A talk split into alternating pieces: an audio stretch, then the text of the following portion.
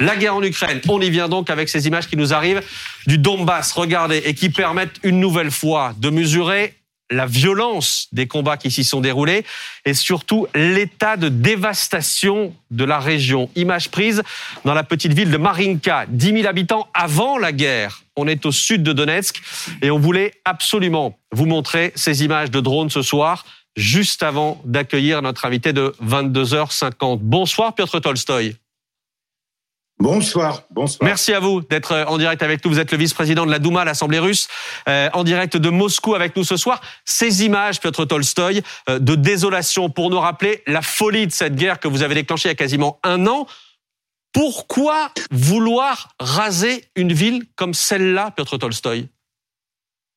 Bah, Personne ne voulait raser aucun ville. Le problème, c'est que avec l'aide occidentale, aujourd'hui, les Ukrainiens ont des vraies pertes. Des, ils perdent les, déjà, ils ont perdu une centaine des milliers des soldats et euh, les combats qui se déroulent euh, sur Donbass prouvent encore une fois que cette euh, attitude de, européenne, soi-disant solidarité avec l'Ukraine, amène des nouveaux et de nouveaux morts dans cette région et dévaste les villes.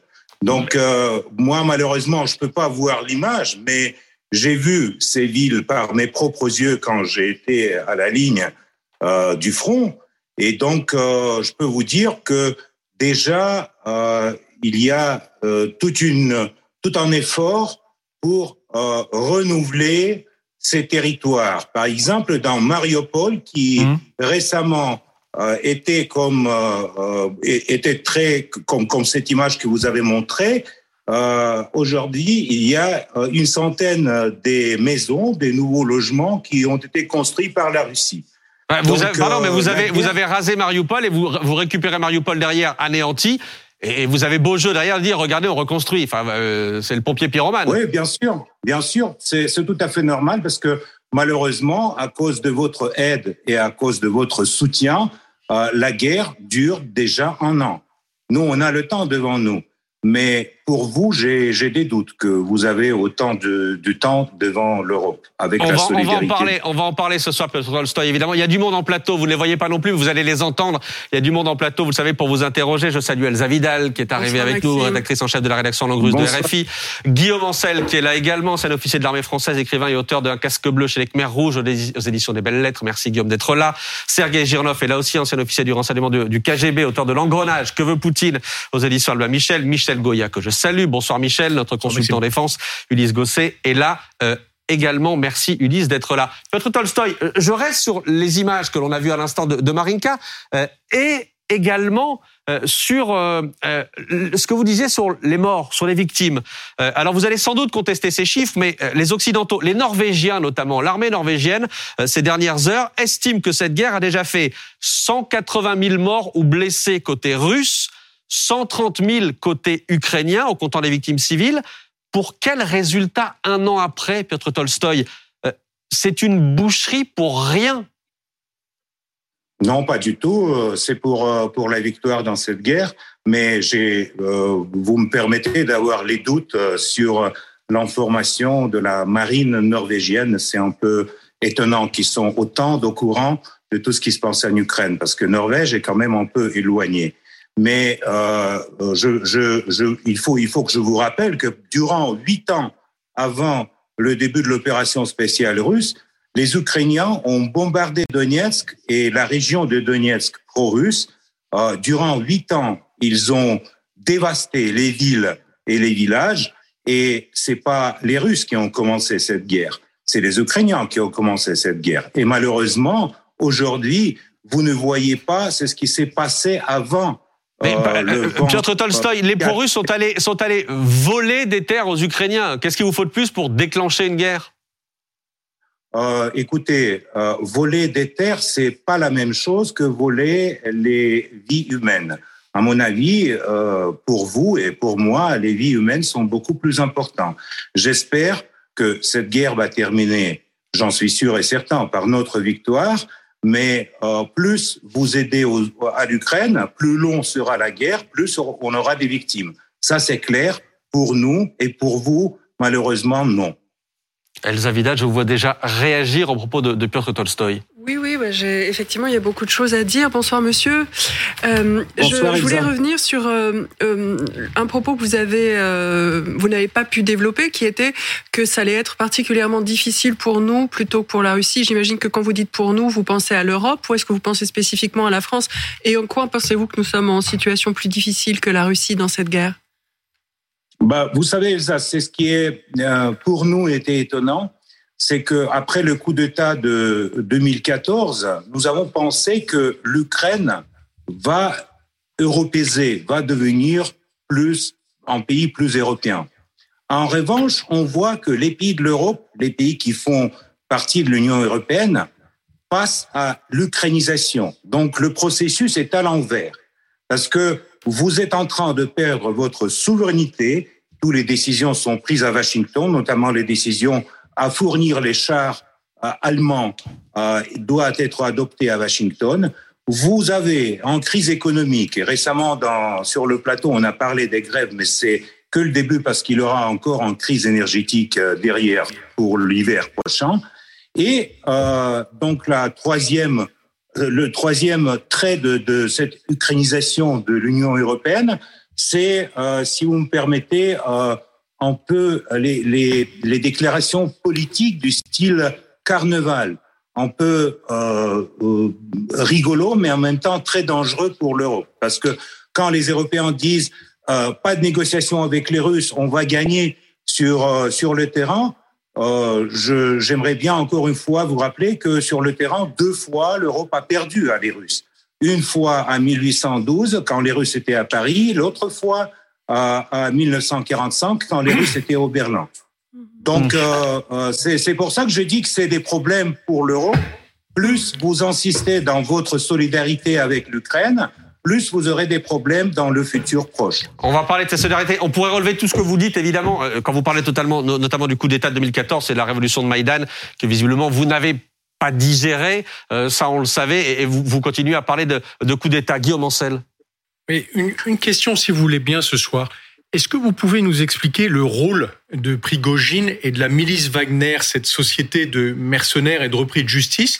Vous en avez besoin pour faire la guerre en Ukraine? Votre armée ne suffit pas, elle est incompétente pour euh, mener euh, cette opération militaire spéciale au point que vous ayez besoin de cette société? Bah, Écoutez, Guillaume, le rôle est le même que le mercenaire américain euh, par exemple, qui sont aujourd'hui en Ukraine, les mercenaires canadiens, euh, le régiment qui s'appelle Mozart. J'espère que vous, comme militaire, euh, avec l'histoire, vous, vous connaissez un peu ce qui se passe sur le terrain. Et aujourd'hui, je peux vous dire que Wagner euh, est en train d'éliminer des centaines de mercenaires polonais qui euh, font la guerre contre les Russes en Ukraine. Donc, euh, je, je crois qu'il faut être très prudent parce qu'au moment quand il y a cette implication des citoyens de l'Union européenne dans la guerre contre la Russie, quand il y a l'implication par les, les, le fournissement de chars, des armements euh, en solidarité avec la pauvre Ukraine, vous, euh, vous êtes sur, sur la glace assez euh, fragile.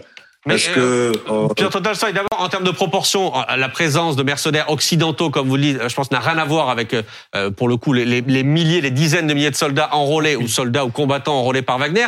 Et simplement, je voulais vous raconter une histoire ce soir qui, qui, était racontée par le Figaro ce matin, histoire publiée ce matin. Ça se passe en Russie, évidemment. Stanislas Bogdanov, je ne sais pas si vous en avez entendu parler, jeune homme condamné à 23 ans de prison pour avoir torturé et assassiné un magistrat russe à coups d'altère dans la tête. C'est précis. 23 ans de prison, il en a fait la moitié avant d'être enrôlé dans la milice Wagner et de retrouver aujourd'hui la liberté après avoir combattu pendant six mois. Comment est-ce que vous pouvez accepter cela? Vous, le vice-président de la Douma, vous êtes là pour faire la loi euh, en Russie. Comment est-ce que vous pouvez accepter, comment dire, de céder à un individu comme Prigogine ce pouvoir-là de libérer quelqu'un, de le relâcher après avoir assassiné un magistrat? Euh, D'abord, euh, il y a des différents euh, cas de, ces gens qui sont dans les régiments de Prigogine, mais c'est pas lui qui prend la décision. Nous avons la loi et c'est le président qui signe euh, chaque document sur chaque condamné s'il est libéré. Les gens qui veulent défendre leur patrie avec l'armée, ils ont droit, comme par exemple les Canadiens, les Américains et les Polonais qui sont en train de défendre l'Ukraine. Mais là, on parle des Russes. Vous validez donc le fait qu'on remette en liberté quelqu'un qui a tué ah, bah, écoutez, il y a, vous, vous je ne sais pas si vous connaissez, mais durant la guerre, les gens, ils tuent, oui, effectivement. Et le, le mais là, c'était, vous, vous, comprenez très bien ce que je veux dire, c'était avant la guerre.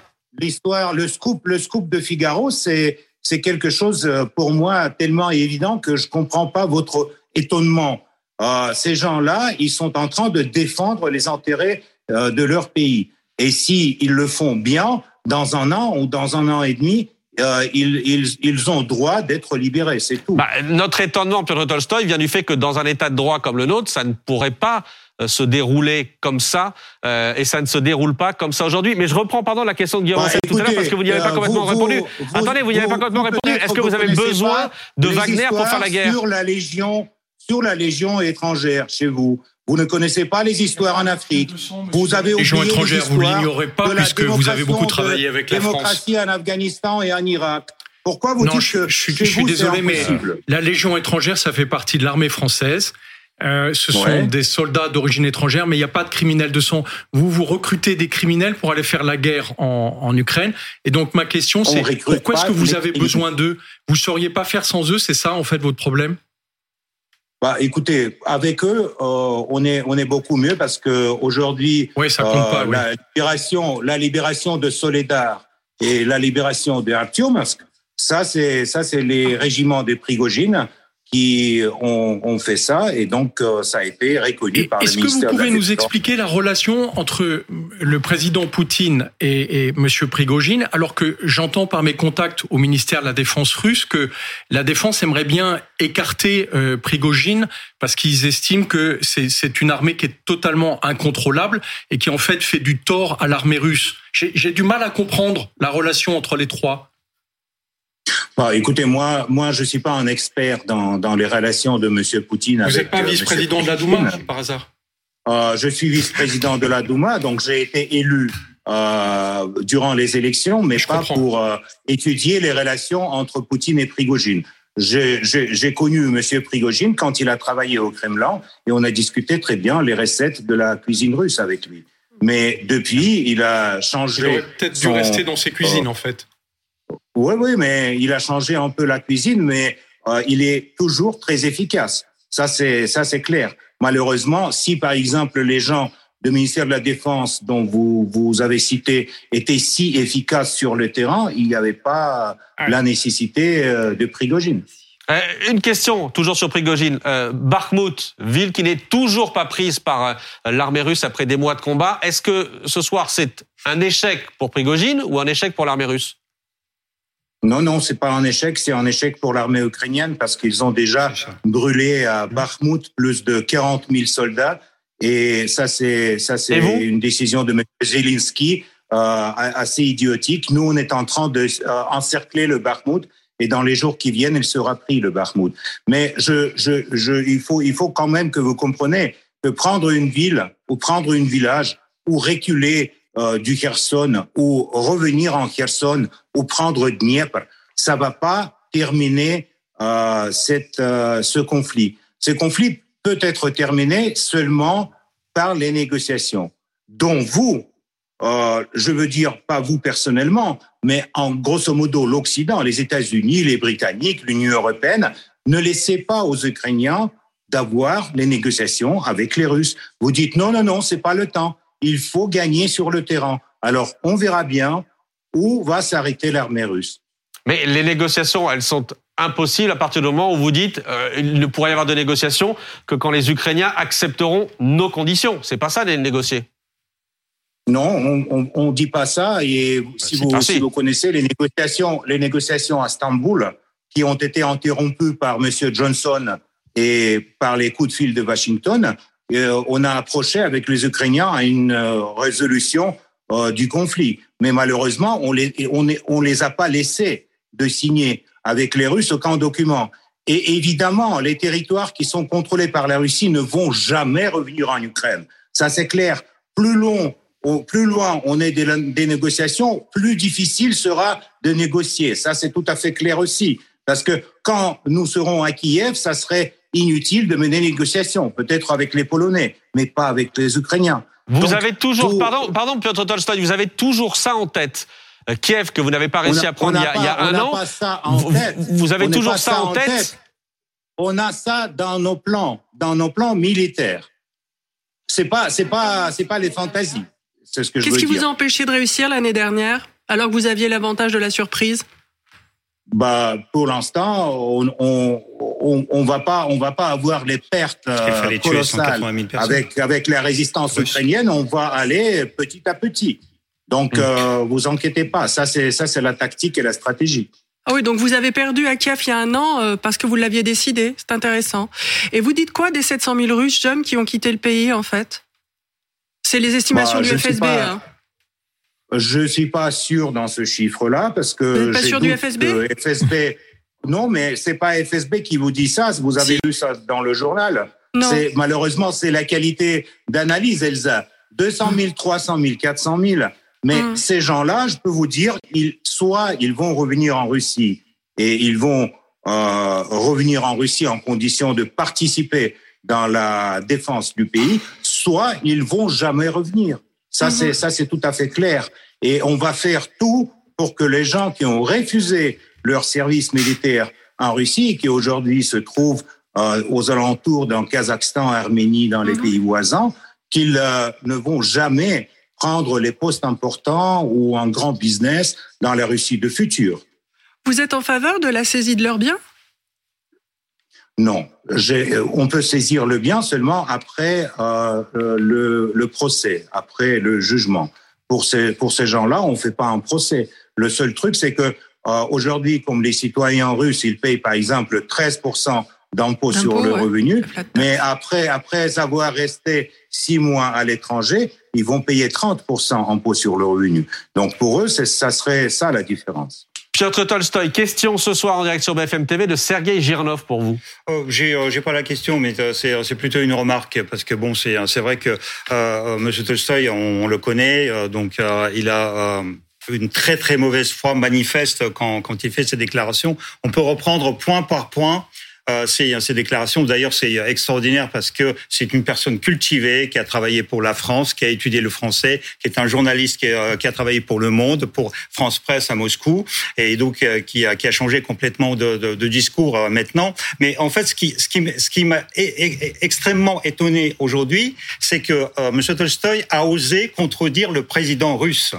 Et donc, est-ce que c'est une, euh, c'est un rébellion? Parce que le vice-président de la Douma, il a prononcé le mot de guerre qui est interdit en mhm. Russie, pour lequel les gens vont en prison en Russie et sont condamnés à sept ans de prison. Et M. Poutine dit, nous ne menons pas une guerre, nous menons une opération spéciale. Et M. Tolstoy, depuis toutes ses déclarations, parle de guerre. Ça, c'est la première chose. Et la deuxième chose, M. Poutine a dit, nous avons commencé cette opération spéciale pour ne pas conquérir les terres ukrainiennes. Et là, M. Tolstoy dit, on ne va pas arrêter de cette guerre tant qu'on n'a pas conquis toutes les terres. Et ça, j'adore M. Tolstoy parce que normalement, vous, euh, si vous n'aviez pas l'immunité de, euh, de la Vous serez en prison normalement. Votre réponse, Piotr Tolstoy. Bah, monsieur, monsieur vous permettez que je vous réponde. Vous, vous avez aussi euh, retourné votre casquette en étant agent KGB. Aujourd'hui, vous êtes analyste sur la télé française. Mais je peux vous dire que l'opération spéciale militaire que vous, vous appelez une guerre en Ukraine va se dérouler jusqu'à ce qu'on ne termine pas le processus de dénazification et démilitarisation de l'Ukraine. Par contre, les coûts de l'aviation et des missiles russes sur le territoire de l'Ukraine, c'est euh, dans le cadre de deux communisations, parce que tous les stations électriques ukrainiennes, tout le potentiel qui aujourd'hui travaille pour la guerre du côté ukrainien, c'est le potentiel créé par l'Union soviétique, donc par les communistes, Monsieur Mais, mais Monsieur Tolstoy, vous répondez pas, vous répondez pas. Notamment, vous ne répondez pas, notamment sur ce que vous disiez, Sergueï, à l'instant, euh, c'est-à-dire vous reconnaissez que c'est une guerre euh, de territoire. Vous êtes là pour récupérer les territoires, ce que ne dit pas, Vladimir Poutine. Non, pas du tout. Je ne dis pas que c'est une guerre de territoire. Bah c'est une guerre pour, la, pour assurer la sécurité de la Russie qui a été ignorée par euh, l'OTAN et les pays occidentaux depuis une vingtaine d'années, et c'est une guerre pour démilitarisation de l'Ukraine, qui a reçu l'aide militaire de l'Occident et a commencé à recevoir juste après le coup d'État de 2014. Coup d'État parce que c'est votre ministre des Affaires étrangères, Laurent Fabius, a garanti à M. Yanukovych que ça n'aura pas lieu et du coup, euh, un coup d'État a eu lieu. Donc, la Russie a euh, garanti. La Russie a garanti en 1994, quand l'Ukraine a rendu ses armes nucléaires à la Russie, la Russie a garanti sa sécurité et sa souveraineté euh, euh, euh territoriale. Et d'ailleurs, vous savez très très bien, M. Tolstoy, que euh, vous avez violé la charte des Nations Unies, que vous êtes condamné par la communauté internationale, par les Nations Unies et par le Parlement. Et la mhm. dernière question pour vous, M. Tolstoy, vous savez que le Parlement européen a voté déjà la décision de créer un tribunal international et j'aimerais très euh, euh, avec beaucoup de plaisir vous voir sur ce sur le, banc de ce tribunal. Pensez à Nuremberg. Pensez à Nuremberg, M. Tolstoy. Le cas. Pensez à Nuremberg, M. Tolstoy. On s'en fout de votre tribunal. On s'en fout royalement. Hmm. Vous, ne serez, vous considérez que vous ne serez jamais jugé pour ce qui est en train d'être fait en Ukraine? Euh, bah, Peut-être vous, vous allez demander une nouvelle Yalta à les Russes mais vous n'avez aucun droit de juger les Russes après tout ce que vous avez commis dans l'histoire de votre pays. Vous n'avez aucun droit de juger les Russes après avoir applaudi à des bombardements de Yougoslavie, après avoir vu la fuite euh, des euh, forces pro-américaines de l'Afghanistan récemment qui couraient derrière l'avion. Ça sera le sort de M. Zelensky et toute sa bande. Ils vont courir derrière l'avion euh, vers la Pologne. Et donc, euh, ne rêvez pas euh, sur le procès sur les Russes. Ça jamais aura lieu, je vous garantis. Göring disait la même chose en 1945. Et Ulysse Gosset vous répond ce soir. Ulysse Gosset. Oui, vous avez fait référence à Napoléon et euh, à la Seconde Guerre mondiale, mais plus proche de nous, il y a eu cette guerre en Afghanistan qui a duré dix ans. C'était également une intervention spéciale extérieure, une opération extérieure euh, qui a duré 10 ans, qui a fait à peu près 16 000 morts officiellement, sans doute plus, mais 16 000 morts et une cinquantaine de milliers de blessés. La guerre en Ukraine, euh, cette opération spéciale, elle a duré un an et elle a déjà fait au moins 100 000 morts et blessés russes. Alors, est-ce que SNAS, c'est pas une, un échec terrible euh, que d'avoir voulu finalement euh, lancer une opération dans un pays frère entre guillemets avoir tué autant d'Ukrainiens, puisqu'on parle également de 100 000 morts ukrainiens. Alors, on a vu les chiffres du général norvégien qui parle, lui, de 180 000 euh, Russes morts et blessés.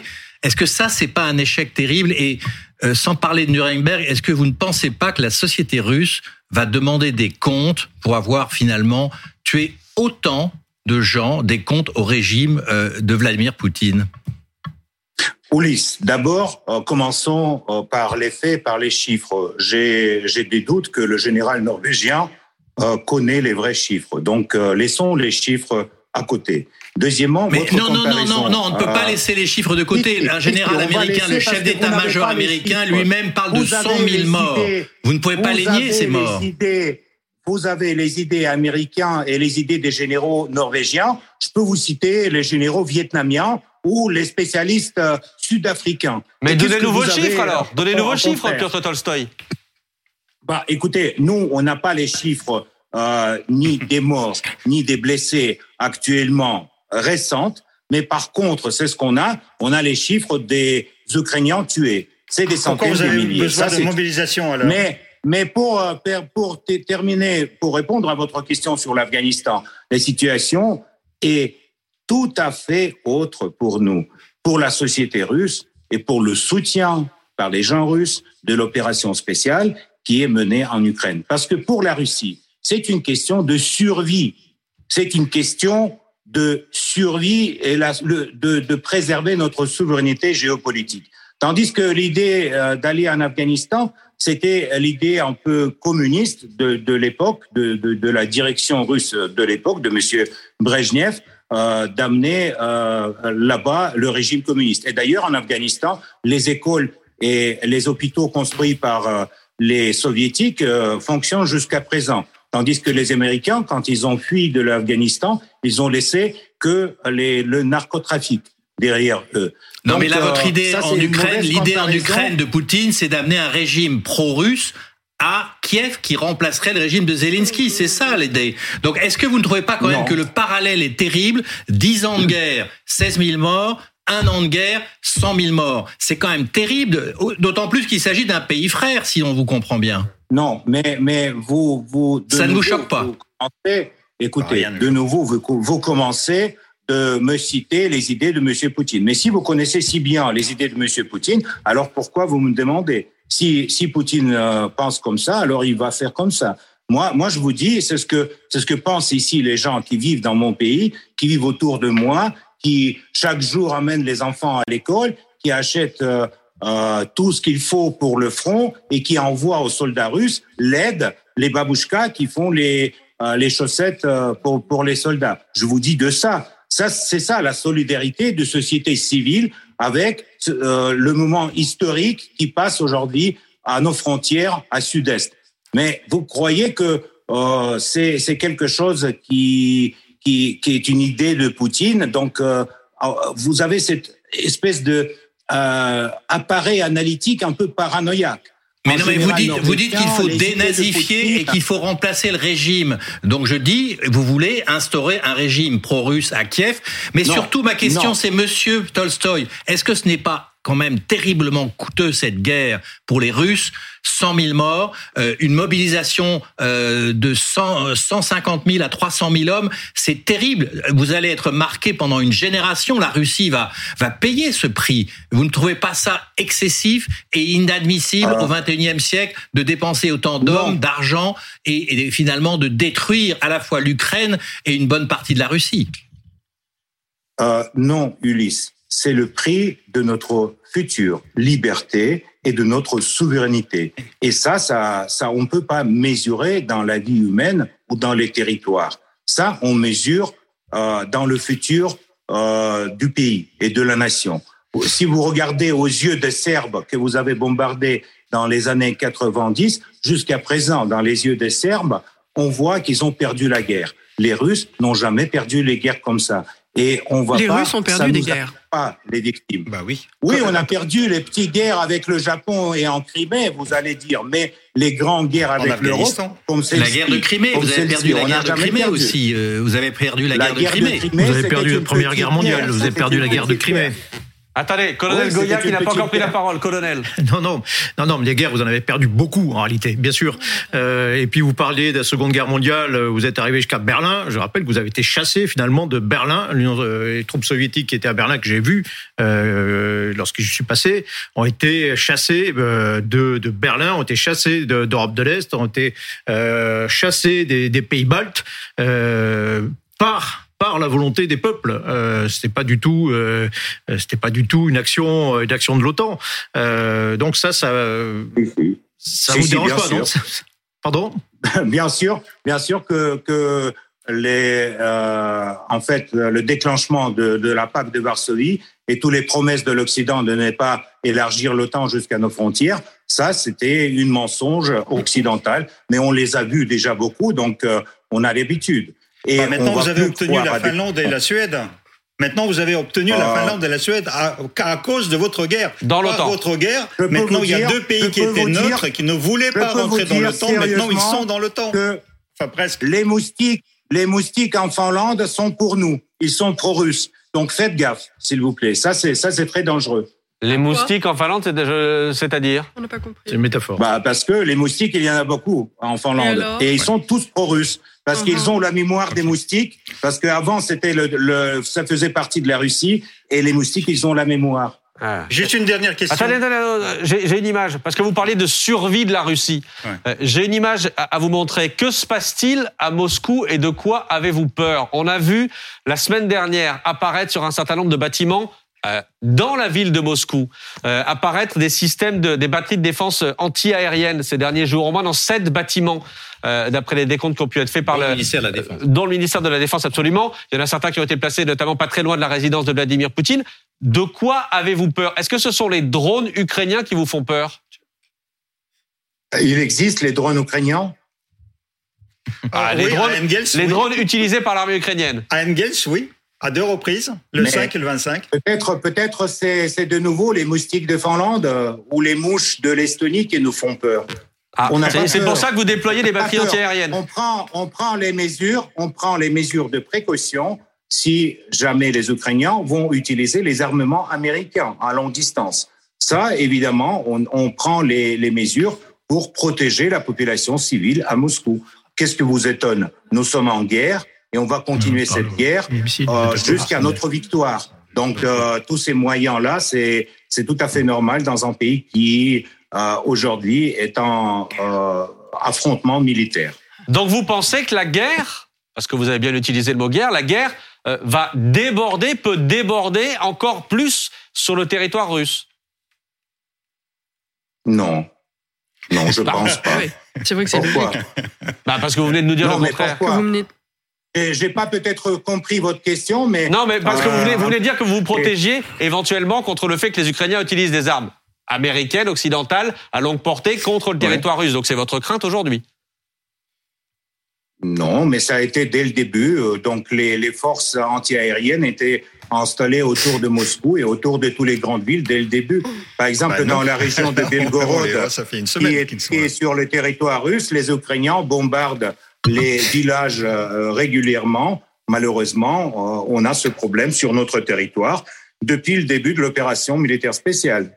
Est-ce que vous êtes favorable, Monsieur Tolstoy Est-ce que vous êtes favorable Est-ce que vous êtes favorable au déclenchement d'une vaste offensive de printemps de la Russie pour reprendre les positions qui ont été prises par les Ukrainiens. Est-ce que c'est est-ce que c'est dans les dans les plans qui qui qui, qui sont en train d'être élaborés? Est-ce que ça serait pour vous quelque chose de nécessaire pour que la guerre soit gagnée par la Russie, comme vous dites?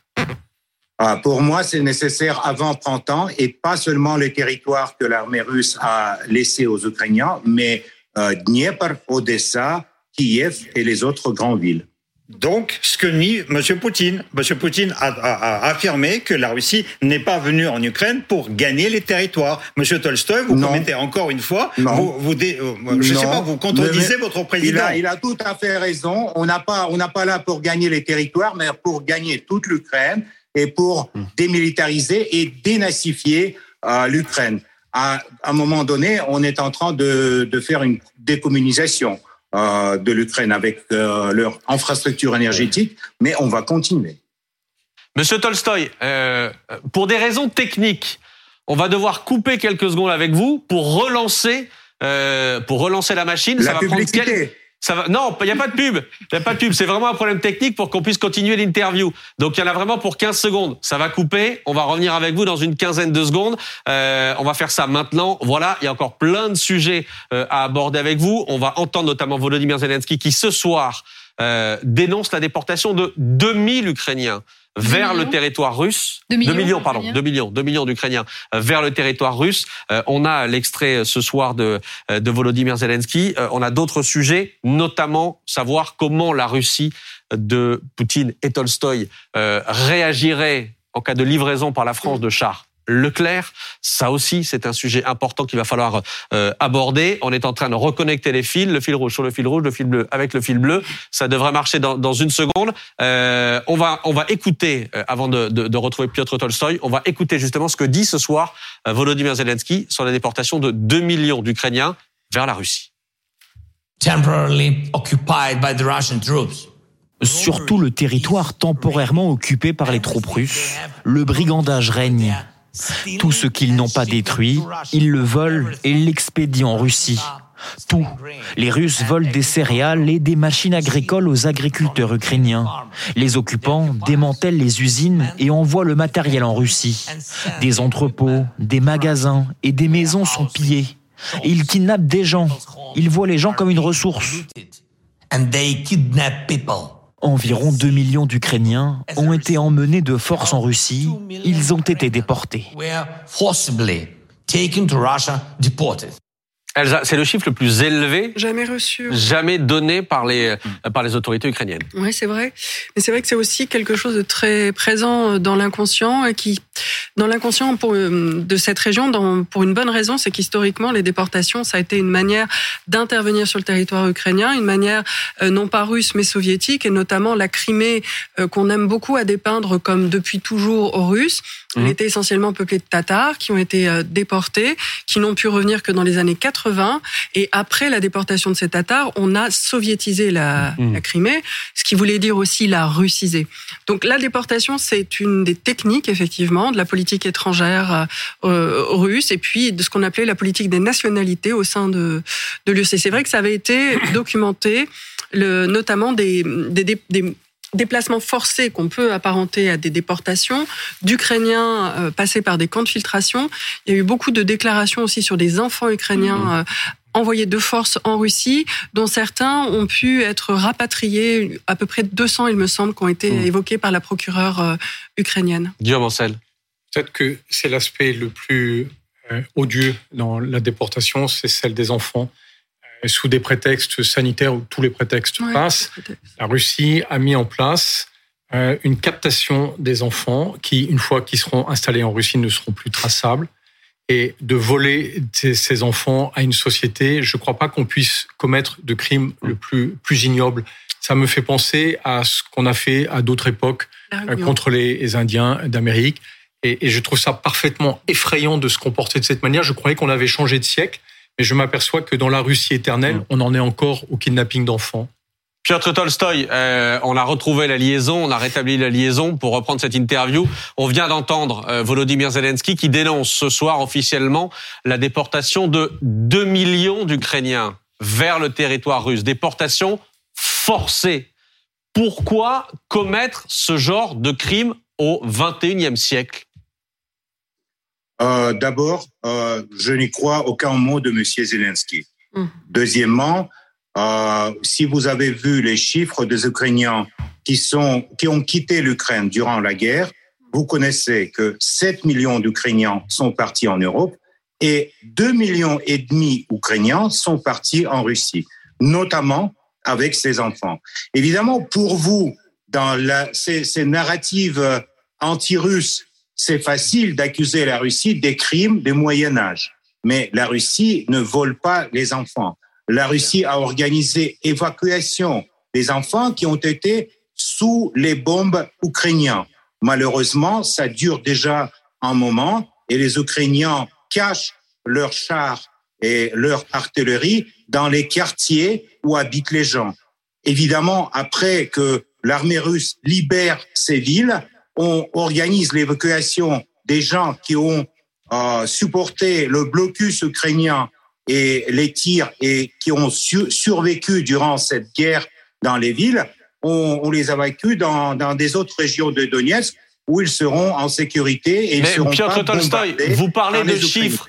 Vous contestez de chiffres. Il y a les chiffres, il y a les témoignages aussi qui s'amoncellent depuis des mois maintenant euh, sur ces mères de famille qui ne revoient plus leurs enfants euh, qui avaient été emmenés par exemple dans des camps de vacances et les enfants ont disparu. On a ces témoignages-là. Pas un, pas deux, il y en a des dizaines de témoignages comme cela euh, ces, derniers temps. On parle bien de déportation forcée. Non, non, malheureusement, c'est des mensonges et des, des, des, trucs inventés par les journalistes pour diaboliser encore mon pays. Mais ça ça va pas passer parce que tous les enfants qui ont été envoyés dans les camps des vacances, par exemple du euh, une ville qui était sous le contrôle russe euh, durant tout l'été, ils ont été évacués avec leurs parents. Et on a les témoignages, nous aussi, de notre côté. Mais malheureusement, votre démocratie et votre liberté de parole ne nous permet pas de vous présenter ces témoignages. Si vous avez remarqué, durant toute l'opération spéciale militaire. À partir du premier jour, la propagande officielle occidentale a refusé de donner la parole à des Russes. Et cette interview avec vous, c'est une rare possibilité de donner l'opinion russe à la télévision française. Euh, Piotr Tolstoy, on reçoit régulièrement, par exemple, Alexander Makogonov, depuis le début de la guerre, euh, sur notre plateau, mais sur d'autres chaînes aussi. Vous parlez des, euh, de, comment dire, de, des médias occidentaux, je parle des médias français. Alexander Makogonov, votre représentant ici, en tout cas porte-parole de l'ambassade de Russie, est régulièrement interviewé. c'est la deuxième interview qu'on fait. La dernière, elle remonte à quelques mois. C'est la deuxième interview que l'on fait ensemble sur ce plateau. Vous avez aussi la parole. Le problème, c'est que cette parole, vous ne reconnaissez même pas les évidences, Pauline Simonet. Oui, moi j'allais vous, vous, demander si vous n'avez pas finalement euh, déjà perdu cette guerre en quelque sorte, parce qu'on s'approche de euh, cet anniversaire d'un an de la guerre. On pensait euh, que vous, en tout cas vous pensiez remporter cette guerre en quelques semaines à, à peine, et là un an après, vous n'avez remporté quasiment aucune victoire, aucune grande ville. Est-ce que finalement vous ne considérez pas, si vous êtes honnête, que cette guerre vous l'avez déjà perdue face aux Ukrainiens? Non, Colline. Malgré qu'aujourd'hui tout le bloc militaire d'OTAN participe dans cette guerre par l'armement, munitions, approvisionnement de l'armée ukrainienne, la Russie va gagner cette guerre. Et c'est pas un an. On a l'éternité devant nous. Donc vous inquiétez pas. Tôt ou tard, on va gagner cette guerre et on va, avec vous, faire une analyse des bilans de, de tout ce qui s'est passé entre la Russie et l'Ukraine à partir des années 90 jusqu'au, par exemple, 2025. Colonel Goya. Euh, oui. Que ferez-vous lorsque des pays occidentaux fourniront des chars de bataille euh, à l'armée ukrainienne? Ce qui arrivera forcément. Euh, monsieur le colonel, on va les brûler. Donc, vous, vous, vous savez bien, d'ailleurs, de l'histoire, que les chars allemands ont été déjà brûlés sur les territoires de l'Ukraine. On va le faire encore une fois. Et, et comment dire Comment réagirez-vous euh, au-delà de vouloir les brûler, si, par exemple, la France, pour préciser la question du colonel encore, euh, si la France livre à l'Ukraine des chars français, des chars Leclerc on a, on a très très peur. Vraiment, on est paniqué. Vous pouvez livrer au totalité l'Union européenne avec les chars grecs. Vous pouvez livrer aux Ukrainiens 200 chars. Vous croyez que pour l'armée russe, c'est un problème de brûler 200 chars? Je peux vous euh, donner un autre euh, peut-être matériel pour l'analyse. Euh, vous avez refusé le gaz russe. Aujourd'hui, vous êtes en train d'acheter le gaz américain trois fois plus cher. Vous allez fournir vos chars aux Ukrainiens. Et récemment, vous allez acheter les chars américains, les Abrams, trois fois plus cher. C'est ça la guerre, le prix de la guerre en Ukraine pour l'Europe. C'est votre choix. Personne ne vous empêche mais on n'a pas peur de vos chars. Quand on, voit les difficultés, quand on voit les difficultés de l'armée russe depuis un an, alors que l'Ukraine n'a pas les chars occidentaux, on peut avoir des doutes sur ce que vous nous dites là, si les Occidentaux se mettent à livrer aussi des chars lourds à l'Ukraine. Mais vous pouvez avoir les doutes, de, toutes les façons, c'est votre droit. On est dans, dans, les pays démocratiques. Je vous euh, dis, c'est ce que c'est ce que ressentent les Russes par rapport euh, la question de Monsieur Colonel, c'était ça. Qu'est-ce que qu'est-ce que vous allez faire avec les chars de l'OTAN qui on va fournir en Ukraine? On va les brûler, comme tous les gens qui euh, vont venir avec ces chars, parce que c'est clair que les Ukrainiens ne peuvent pas guider euh, les chars euh, l'éclair ou les chars léopard. Attendez, vous vous attendez, vous vous attendez, tous les, spécialistes. Piotr Tolstoy, pour parler concrètement, vous vous attendez à ce que s'il y a des s'il y a des livraisons de chars occidentaux, il y ait à l'intérieur de ces chars des soldats occidentaux. Pour vous, les Ukrainiens ne pourront pas s'en servir? Mais bien sûr, parce que pour, euh, euh je ne sais pas si peut-être vous pouvez demander, Monsieur le Colonel, euh, pour euh, avoir le service technique euh, d'un char, il faut toute une équipe qui fait ce service après chaque bataille. Il faut avoir un opérateur qui est qualifié, qui connaît comment on peut comment on peut guider ce char. Donc, vous pouvez pas, du coup, fournir les chars et imaginer que les Ukrainiens vont attaquer avec euh, ces chars les Russes. Mais de toutes les façons, quoi, quoi que va se passer avec les chars, ils seront brûlés. Ça, ça je peux vous garantir. Colonel Goya, sur ce point-là spécifiquement. Non mais Monsieur Tolstoy, euh, ça s'apprend. Hein. On a fourni des, des matériels d'artillerie également assez complexes. Ce sont les Ukrainiens qui, euh, qui les utilisent. Euh, ce sera la même chose avec les chars de bataille que nous fournirons. Les Russes d'ailleurs la même chose. Ils fournissent les, les chars au monde entier et d'autres pays apprennent à, à utiliser les chars russes. Mais Piotr Tolstoy, on a l'impression finalement qu'il n'y a pas beaucoup de réaction du côté de la Russie. Est-ce que, euh, après tout ce qu'on a vu, les, les, armes qui ont été fournies les unes après les autres par les pays occidentaux, on a l'impression finalement que vous n'avez pas vraiment de moyens de réaction? Bah, On n'a pas peur des armes qui ont fournies par les Occidentaux parce que chaque jour, dans, dans tous les euh, bilans du ministère de la Défense, on a euh, deux systèmes artillerie français qui est éliminé. On a trois systèmes HIMARS américains qui sont bombardés. Donc, vous inquiétez pas, tout ça va se retrouver, je sais pas, en Turquie pour pour le métal très bientôt. Et on, a bien compris, on a bien compris, pardon, mais si, comme vous n'avez pas peur des armes occidentales, vous vous protégez en mettant des batteries de défense antiaérienne à Moscou. C'est pour ça que vous les mettez là. Euh, Diamancel. J'ai une question. Je comprends pas. Je comprends pas, euh, euh, Piotr, la, stratégie militaire du président Poutine. Il a accepté euh, une vague, une campagne de terreur en tirant des dizaines de missiles pratiquement par jour contre soi-disant des cibles d'infrastructures énergétiques, mais par exemple, le 14 janvier dernier, à Dnipro, c'est un missile KH-22 qui a été tiré, et vous le savez comme moi, c'est un missile qui a été retiré du service en 2007, parce que il est très peu précis et qu'il emporte une charge d'une tonne qui fait des dégâts considérables. Et du coup, ce missile a fait abattre un immeuble complet d'habitation avec plus de 72 appartements. Il a fait au moins 45 morts. C'est ça les, le, ciblage, la capacité de l'armée russe, ou c'est juste parce que vous avez même plus les munitions nécessaires pour pouvoir les guider sur vos objectifs? Écoutez, euh, les, euh, les histoires euh, que les Russes n'ont plus de munitions, ça dure déjà des mois. Je n'ai pas dit ça, je dis pourquoi vous lancez un missile que vous savez complètement obsolète et qui va faire des destructions massives dans une ville. C'est comme ça que vous libérez une ville, c'est ça? Ok. Permettez, permettez-moi de répondre. Alors, on n'a pas le déficit de munitions. On va tirer encore, on a beaucoup de missiles. Ça, c'est la première chose. La deuxième chose, vous avez demandé la stratégie de M. Poutine. Peut-être la stratégie de M. Poutine, c'est la stratégie pour ne pas que vous le compreniez. C'est ça la stratégie. Ah oui, ça c'est sûr. Euh, c'est clair, c'est clair que, que, vous vous êtes vous êtes déjà dans, dans le vague. Et ce qui concerne euh, cette histoire sur Dniepr, euh, donc c'est la missile antiaérienne ukrainienne qui a abattu le missile russe euh, sur l'immeuble. Ça a été reconnu même par les euh, par les officiels en Ukraine. Donc euh, tous ces non, c'est faux. C'est faux. Je tiens à vous le dire, parce que il y a un journaliste de Russia Today qui a essayé de me vendre cette histoire, cette sornette, que c'était un missile anti-aérien ukrainien qui avait détourné le KH-22. Je trouve que si vous aviez un tout petit peu de connaissances militaires, vous sauriez qu'on ne sait pas intercepter un missile KH-22. Donc c'était même pas euh, envisageable. Et quand vous avez tiré ce missile KH-22, vous saviez que vous alliez commettre des destructions massives. Mais c'est très intéressant ce que vous dites quand vous expliquez que même Poutine euh, euh, a une stratégie incompréhensible parce que je pense que globalement le chaos de cette guerre, c'est à cause d'un tyran chaotique.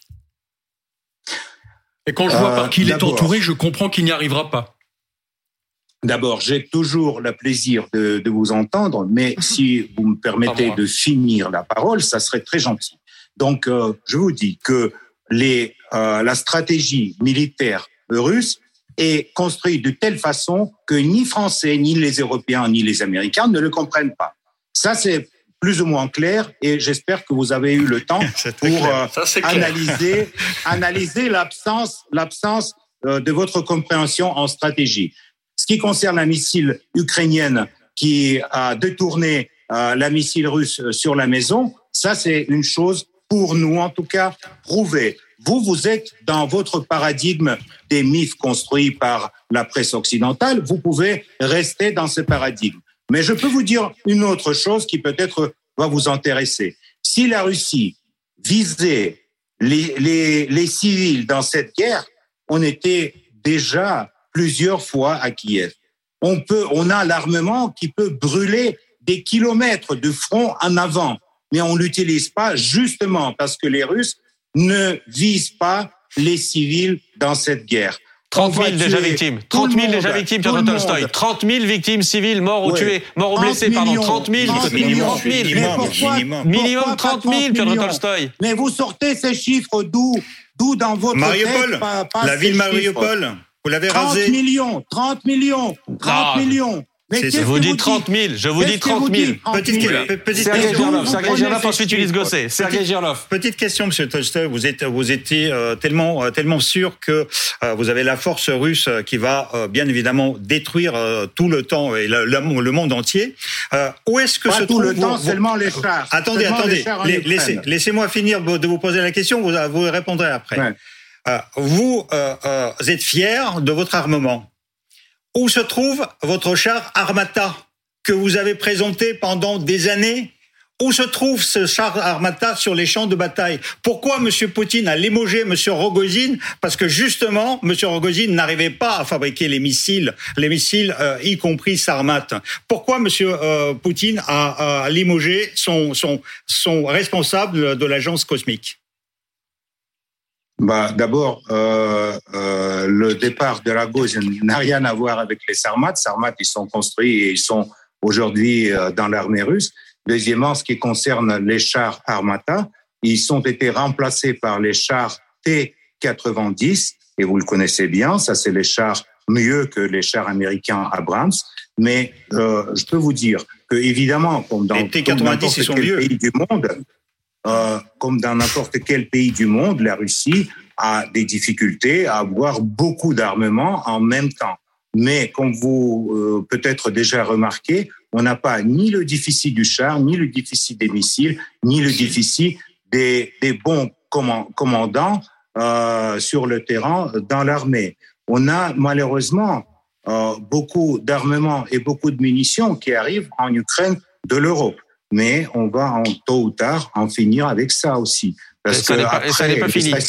Et on a bien compris, c'est là que ça n'était pas fini. On va finir on va finir avec d'abord les, les électrostations, après les ponts et les tunnels par lesquels euh, vous êtes en train de fournir l'armement en Ukraine. Ça, ça va pas tarder, mais étape par étape, on s'approche à notre but, à but de cette opération euh, spéciale militaire. Donc, de quel, euh, quel point, de quel tunnel vous parlez, euh, Piotr Tolstoy De quel tunnel? Mmh. bah, Le tunnel dans, dans les montagnes de Carpath, où arrivent les trains euh, de Pologne euh, sur le territoire ukrainien. On, on, a bien compris, on a bien compris, euh, Monsieur Tolstoy, que la guerre serait longue. La question que je me pose, c'est comment vous voyez la relation entre la France et la Russie. Euh, la France fournit des armes de plus en plus puissantes, l'Allemagne aussi, mais entre Paris et Moscou, est-ce que vous considérez aujourd'hui que la France est un pays ennemi premièrement? Et deuxièmement, est-ce que vous envisagez que cette guerre longue puisse déborder les frontières de l'Ukraine et qu'on entre dans un conflit avec la Pologne, avec euh, l'Allemagne, avec la France? Est-ce qu'il y a un risque que cette guerre devienne une guerre en Europe et pas simplement aux frontières de l'Europe euh, écoutez, quand vous me demandez euh, si la France est un ennemi, la France mène contre mon pays une guerre économique déjà 8 ans, 9 ans. Et la France, comme vous avez euh, reconnu, euh, aujourd'hui fournit aux Ukrainiens les matériaux euh, militaires. Donc, bien sûr, la France, pour nous, c'est un ennemi. Comme d'ailleurs l'Allemagne, comme d'autres pays de l'Europe qui aujourd'hui participent à, à une guerre du côté ukrainien d'une façon militaire qui aujourd'hui ne donne pas aux Ukrainiens la possibilité d'avoir les négociations avec les Russes et ne donne pas la possibilité de terminer la guerre. Donc c'est ça, c'est votre responsabilité, c'est pas la nôtre. Ce qui concerne euh, le futur, euh, bah vous vous demandez si par exemple cette guerre dure encore deux ans, trois ans, cinq ans, s'il ne va pas déborder le territoire ukrainien. Euh, on va voir, ça va dépendre de votre participation, de la participation des pays de l'Europe euh, dans cette guerre. Vous allez maintenant euh, donner les chars, après vous allez donner des avions, après, vous avez envoyé euh, euh, Légion étrangère ou je ne sais pas quoi. Donc, euh, dès que les soldats étrangers seront sur le territoire de l'Ukraine, les soldats de l'OTAN, pour nous, ça serait comme euh, aiment dire les Américains, une ligne rouge. Donc, euh, euh, tout dépend de vous, en fait, dans cette guerre et dans le futur de cette guerre. Nous, on n'a aucun intérêt de continuer ça pendant deux ans ou trois ans. Ce que, l'on voit, c'est que vos lignes rouges, elles ont beaucoup reculé, Piotr Tolstoy. Vos lignes rouges, elles ont beaucoup reculé. Quand on voit, euh, comment dire, la globalité de toutes les armes occidentales qui ont été livrées euh, aux, Ukrainiens, en réalité, vous ne pouvez pas réagir face à ça. Vous ne savez pas réagir face à ça. Là, aujourd'hui, vous nous dites que la prochaine ligne rouge, ce sera quand des soldats occidentaux euh, viendront euh, faire la guerre sur le sur le sol ukrainien, ce qui n'est pas du tout prévu évidemment. Mais si cette ligne rouge, si c'est votre ligne rouge aujourd'hui, avant ça, il y a beaucoup beaucoup d'étapes, notamment en termes d'armement. Les chars, l'aviation, effectivement, vous-même vous le disiez, ça va en faire des armes contre vous. Non, mais quand vous dites beaucoup d'États, vous pensez que tous ces États, c'est les États de l'Union européenne, Grande-Bretagne, les États-Unis et Australie. Évidemment, beaucoup Des étapes. Oui, Australie. Oui, oui. Et donc, euh, euh, quand, quand les gens ils, ils sont ils se réunissent contre la Russie, pour nous, c'est pas quelque chose, euh, c'est pas une nouveauté. C'est pas quelque chose euh, très paradoxal parce que ça a été déjà dans notre histoire. Donc, euh, nous sommes prêts. quand vous dites que euh, les chars, c'est une ligne rouge. Je vous ai dit, ils seront brûlés comme étaient à l'époque brûlés les chars allemands euh, sur le territoire ukrainien. On va juste répéter l'histoire. Parce qu'en fait, les Ukrainiens, ils mettent les mêmes symboles sur les chars que mettaient euh, les troupes de Adolf Hitler. Malheureusement, ils sont pas les nazis. Non, non, ils mettent le, même symbole, mais pour les Français, ils sont pas les nazis. Ils sont les victimes de, de la politique agressive de la Russie. Donc, on va éliminer tout ce public et euh, on va s'arrêter à la frontière ukrainienne et on va regarder dans les yeux à des politiciens européens qui appellent euh, sans cesse à accélérer la guerre et gagner la guerre sur le terrain. Donc, on va regarder à des yeux au monsieur Borrell ou à les autres grands politiciens qui aujourd'hui euh, pensent qu'ils peuvent gagner la guerre contre la Russie. Euh, et on va attendre leurs propositions sur le futur monde, euh, sur la future sécurité européenne. Vous inquiétez pas, ça va venir très vite et on va pouvoir discuter ça dans votre studio. Qu'est-ce que vous qu'est-ce que vous pensez de la Turquie puisque la Turquie, euh, bien qu'elle n'applique pas les sanctions économiques, livre massivement des drones à l'Ukraine, il livre aussi des drones à l'Azerbaïdjan alors que la Russie d'ordinaire défend l'Arménie. Pourquoi vous ne qualifiez pas la Turquie euh, d'ennemi bah, ils sont très malins les Turcs. Hein, parce que ils n'ont pas ils, n'ont pas osé de exploser euh, les, les gazoducs comme comme ça fait les Européens.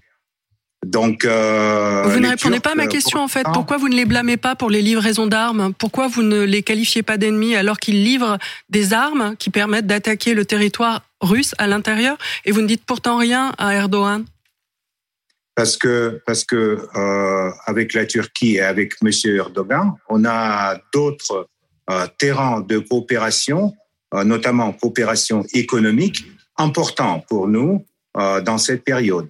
Donc l'économie est plus importante que le militaire? L'économie est plus importante que le militaire? L'économie, c'est important, mais mhm. euh, j'ai dit que les Turcs, ils n'ont pas osé de exploser les gazoducs. C'est ce qu'ont osé les Européens ou les Britanniques ou les Américains, je ne sais pas qui. D'ailleurs, vous savez pas qui a fait exploser le Nord Stream euh, Non, moi j'enquête pas. oui, plus. Oui, Monsieur Tolstoy, ah, au fait, on a, on a eu des preuves euh, ça fait quand même plusieurs mois que vous annonciez euh, la fourniture de preuves bah, accablantes sur l'application britannique c'est comme avec 30 millions des civils ukrainiens qui sont morts. C'est un on a dit 30 000. Vous très bien que j'ai dit 30 000. Hein. Vous pouvez répéter 30 millions, j'ai dit 30 000. Hein. Il n'y a aucun problème et je maintiens le chiffre. Ouais, monsieur, monsieur vous, avez parlé d'économie. Vous avez dit euh, la Turquie est un partenaire économique important. Bon, euh, le, le, volume des, des, des, échanges entre la Russie et la Turquie est nettement inférieur à celui euh, que la Russie avait avec l'Europe. Et en fait, euh, vous avez provoqué les sanctions avec votre principal partenaire économique euh, qui, euh, qui vous permettait de gagner de l'argent et en plus qui vous vendait tout ce que vous ne produisez pas. Est-ce que vous, croyez que c'est quelque chose de sensé? Mais c'est pas nous qui ont entendu les sanctions contre les Européens, c'est les Européens qui, euh, après Washington et Londres, on entendait les, les sanctions contre la Russie. Et c'est pas votre décision, c'est pas une décision européenne, c'est la décision qui a été prise à Washington. Pour nous, c'est clair, parce que pour l'Europe, n'a aucun sens euh, de mener une guerre économique contre la Russie. La Russie était le seul votre euh, ressource pour rester comme la civilisation dans le futur monde. Il y a la Chine, les États-Unis, l'Europe aura pu être, mais malheureusement ne le sera pas. à, cause de toutes ces décisions et notamment à cause de l'opération militaire en Ukraine. Mais euh, ça, c'était votre choix. Nous, on, est, on était toujours pour la coopération avec l'Europe. Nous, avons beaucoup de téléspectateurs, Monsieur Tolstoy. Monsieur Tolstoy, Monsieur Tolstoy, nous avons beaucoup de téléspectateurs qui, en vous regardant, se demandent si vous vivez sur la même planète que nous, ou bien si vous n'êtes pas dans un monde parallèle. Non, c'est vrai, c'est vrai, vous avez raison. On vit dans des planètes différentes parce que par les narratives américains, par la mensonge que euh, vous distribuez entre les téléspectateurs, notamment euh, en France et en Afrique, euh, vous avez complètement changé, vous avez détourné l'image du monde dans lequel vous êtes. Vous croyez que vous, vous êtes le centre du monde, tandis que avec 75% des entreprises qui travaillaient en Russie avant le début de l'opération continuent de travailler. ils ont juste changé leur euh, juridiction. Il y en a la, la plupart du monde entier continue à coopérer avec la Russie et cette coopération aujourd'hui euh, se développe beaucoup plus vite que euh, à l'époque quand on avait la coopération avec l'Europe. On arrive où, Piotr Tolstoy La vraie, la vraie image, malheureusement, vous échappe parce que vous regardez euh, dans le monde du votre coin euh, européen. Mais je vous rappelle que le plus grand pays de l'Europe, c'est la Russie.